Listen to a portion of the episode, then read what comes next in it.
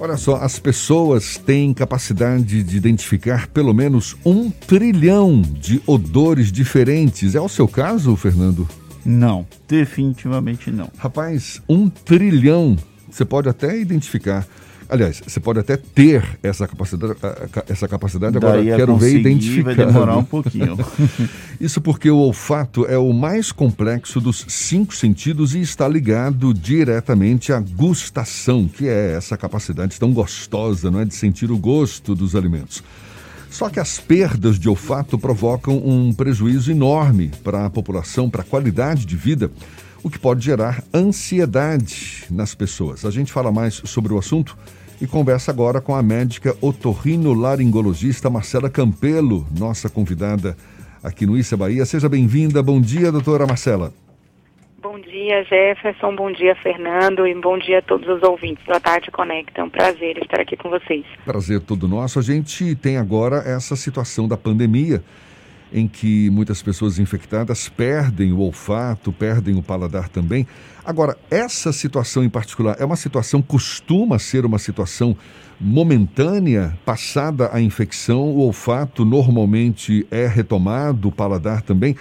Ou há casos em que esse problema persiste, doutora Marcela? Excelente pergunta, Jefferson. É uma pergunta, inclusive, muito comum no consultório do otorrinolaringologista. É, e o que ocorre é que grande parte dos pacientes que são acometidos pela Covid-19, esses pacientes eles têm uma retomada do olfato e do paladar, e essa retomada ela acontece até os dois meses, até o, fim dos dois meses após o primeiro sintoma. No entanto, é, parte desses pacientes eles podem apresentar uma perda de olfato ou uma perda de paladar persistente, com dificuldade de retorno à função olfativa é, normal. E é por isso que é tão importante o acompanhamento adequado com uma equipe médica. E a gente tem um estudo recente, um estudo de setembro de 2020, um estudo brasileiro, em que eles avaliaram uma, é, um grupo de 650 pacientes com Covid, encontraram uma, uma alta prevalência de distúrbio de olfato de 82% desses pacientes, e o que eles observaram foi que no fim de dois meses, 53% desses pacientes já tinham retomado a função olfativa. No entanto, essa outra parte, os 47%, tiveram uma retomada lenta, com alguns casos de reversibilidade, sim. E que com quais consequências, não é, a, a perda do, do olfato, do paladar, além do desconforto natural, não é, provocado pela perda em si, mas quais outras consequências podem provocar é, pode provocar essa perda para a, a, qualidade de vida das pessoas? Então, a principal, é, o principal acometimento é justamente na qualidade de vida, foi muito bem colocado no início. De fato, os pacientes eles observam uma dificuldade muito grande, porque existe uma, uma correlação direta, muito íntima entre o olfato, o paladar, o prazer pela alimentação então, a gente tem observado uma prevalência alta de pacientes desenvolvendo quadros depressivos, inclusive, em decorrência dessa perda de olfato pós-Covid ou por qualquer outra patologia. E o que a gente observa também é o risco com relação à segurança dos pacientes. Então, vazamento de gás não detectado em casa, alimentação é, com é, algum tipo de alimento vencido que o paciente não consegue detectar por conta do prejuízo no olfato e no paladar. A senhora acredita que esse momento em que o olfato e o paladar foram atingidos tão duramente por tantas pessoas, vai haver um cuidado maior com relação a esses dois sentidos? As pessoas começaram a buscar mais conhecer sobre esses dois sentidos? Sem dúvida, sem dúvida, Fernando. Eu acredito que as pessoas vão é, passar a ter mais atenção a, a esse sentido vocês comentaram no início que, de fato, nós temos a capacidade de detectar até um trilhão de odores. Esse é um sentido primitivo e um sentido extremamente complexo e que, de certa maneira, não era tão observado pela população. A gente é, observa como otorrinolaringologistas outras causas de perda olfatória é, que não a, a Covid, mas não eram causas tão frequentes como hoje. Hoje a gente tem, de ontem para hoje, na última revisão que eu fiz, sim, aproximadamente 170 milhões de pacientes infectados por Covid. considerando uma prevalência que pode de 60% a 80%, a gente fala de aproximadamente 102 milhões de indivíduos com distúrbios olfatórios, sejam eles distúrbios olfatórios é, temporários ou persistentes. Então, sem dúvida alguma, eu acho que isso vai passar a ser uma preocupação da população, de forma geral.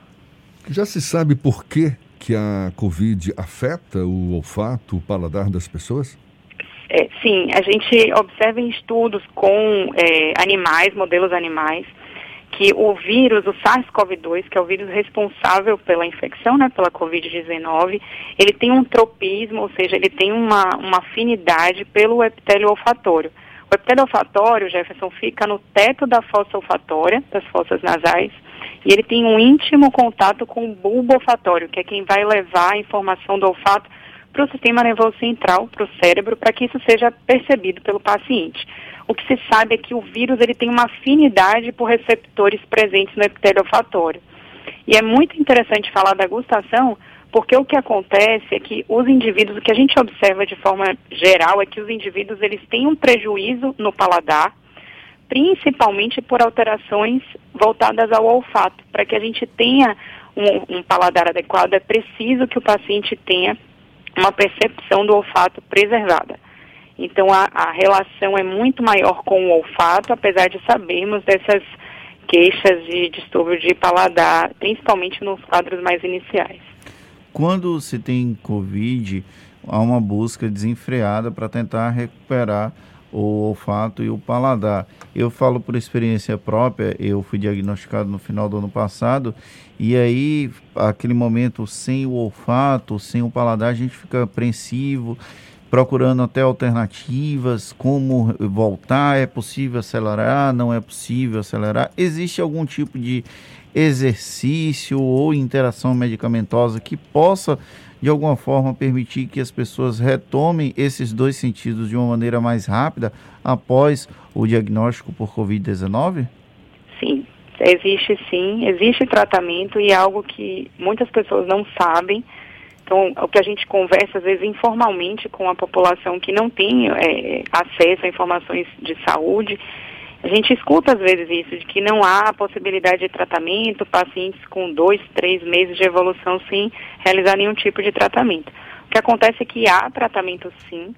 É, o, o, primeiro tratamento que eu gostaria de citar aqui é o treinamento olfatório. O treinamento olfatório ele existe, é, é, é publicado e, e, bem validado na literatura mundial, médica mundial. É uma espécie desde de 2009. fisioterapia, é uma fisioterapia de cheiro? É, eu não gosto muito de utilizar o termo fisioterapia do olfato, porque eu acho que isso, de certa maneira, pode gerar algum tipo de confusão na cabeça do paciente, já que o, o treinamento olfatório é algo que é orientado pelo médico otorrinolaringologista e deve ser realizado é, pelo próprio paciente com disciplina e com atenção. Mas, de certa maneira, é uma alusão que talvez faça o paciente, de uma maneira, no momento inicial, entender. O treinamento olfatório, ele consiste na exposição diária, a odores pré-estabelecidos, que são odores prescritos pelo médico. E nesse momento eu gostaria de frisar para você que nos escuta que o, que o ideal é que o paciente que tem essa perda de olfato, ele seja exposto a odores que são odores já conhecidos, já estudados e não a odores aleatórios, porque isso é algo muito comum da gente atender no consultório pacientes que tentam é, no, naquela é, medida assim desenfreada e desesperada para que retorne o olfato, ele se expõe a diversos odores, mas sem um conhecimento por trás disso. Então, são odores pré-estabelecidos, prescritos, e a exposição ela é diária por um período pré-determinado. Período esse que normalmente é de no mínimo três meses, a não ser que o paciente tenha retomada completa da função é, antes disso. É, fora o treinamento olfatório, que foi o primeiro que eu citei, nós temos possibilidade de tratamento medicamentoso oral e medicamentoso nasal, tópico nasal. Esse tratamento é individualizado para cada paciente. A gente está conversando aqui com a médica Marcela Campelo, médica otorrinolaringologista. Fernando, quer fazer mais uma pergunta? Eu ia perguntar, é, quando volta os sentidos, é, depois é possível que alguns cheiros ou alguns sabores não sejam perceptíveis da mesma intensidade que era antes de um problema como o causado pela Covid-19, tem impactos de longo prazo, não na percepção integral, mas pelo menos de parte das sensações, sejam olfatórias, sejam gustativas? Sim, Fernando. O que pode acontecer, primeiro, é o indivíduo ele não ter uma retomada completa da função olfativa, então ficar com algum distúrbio, nós, nós chamamos é, no meio médico a dificuldade de sentir o cheiro, a redução como hiposmia e anosmia é a ausência de, de percepção dos odores, tá? Então, o indivíduo que começa com uma anosmia e ele trata e ele passa a ter uma hiposmia leve, depois de dois, três, quatro meses, ele pode ainda sentir dificuldade para perceber alguns odores. E o que pode acontecer também é o que nós chamamos de parosmia. A parosmia é uma distorção da capacidade de sentir o odor daquele, daquele estímulo é, odorífero que o paciente se expõe.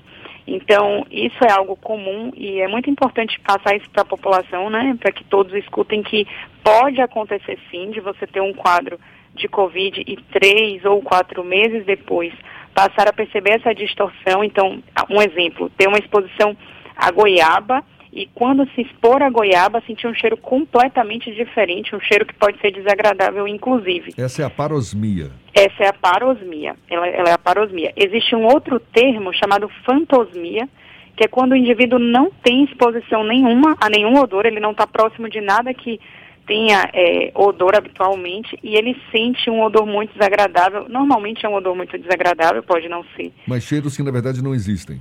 Esse cheiro que não existia e, e aí a gente chama de fantosmia. Então, é, são possibilidades, inclusive, de alterações de longo prazo.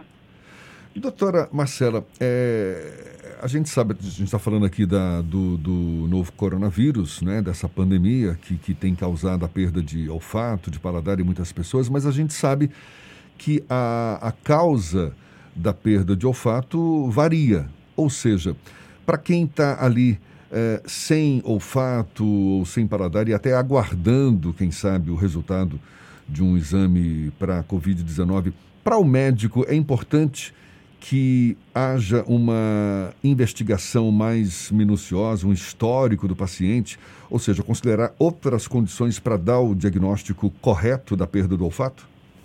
Sim, existem outras causas de perda de olfato, sim. É, na era pré-Covid, como a gente chama.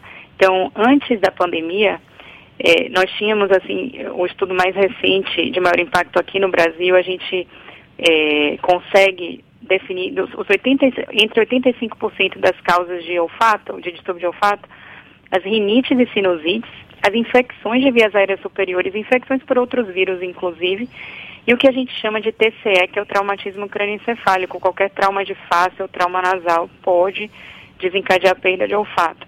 Além disso, existem causas menos comuns, como alterações congênitas, tumores é, e uso de medicamentos, inclusive. Então, eu trago todas essas causas possíveis para dizer a vocês que, de fato, quando a gente recebe um paciente no consultório, é preciso que se confirme o diagnóstico de Covid e que se afaste outras possibilidades de causa de distúrbio de olfato, sem dúvida. Doutora Marcela Campelo, médica otorrinolaringologista, dando essa aula para gente aqui. Muito obrigado pela sua participação, pela atenção dada aos nossos ouvintes. Bom dia e até uma próxima. Eu que agradeço. Muito obrigada, Jefferson, a Fernando. Agradeço a todos os ouvintes.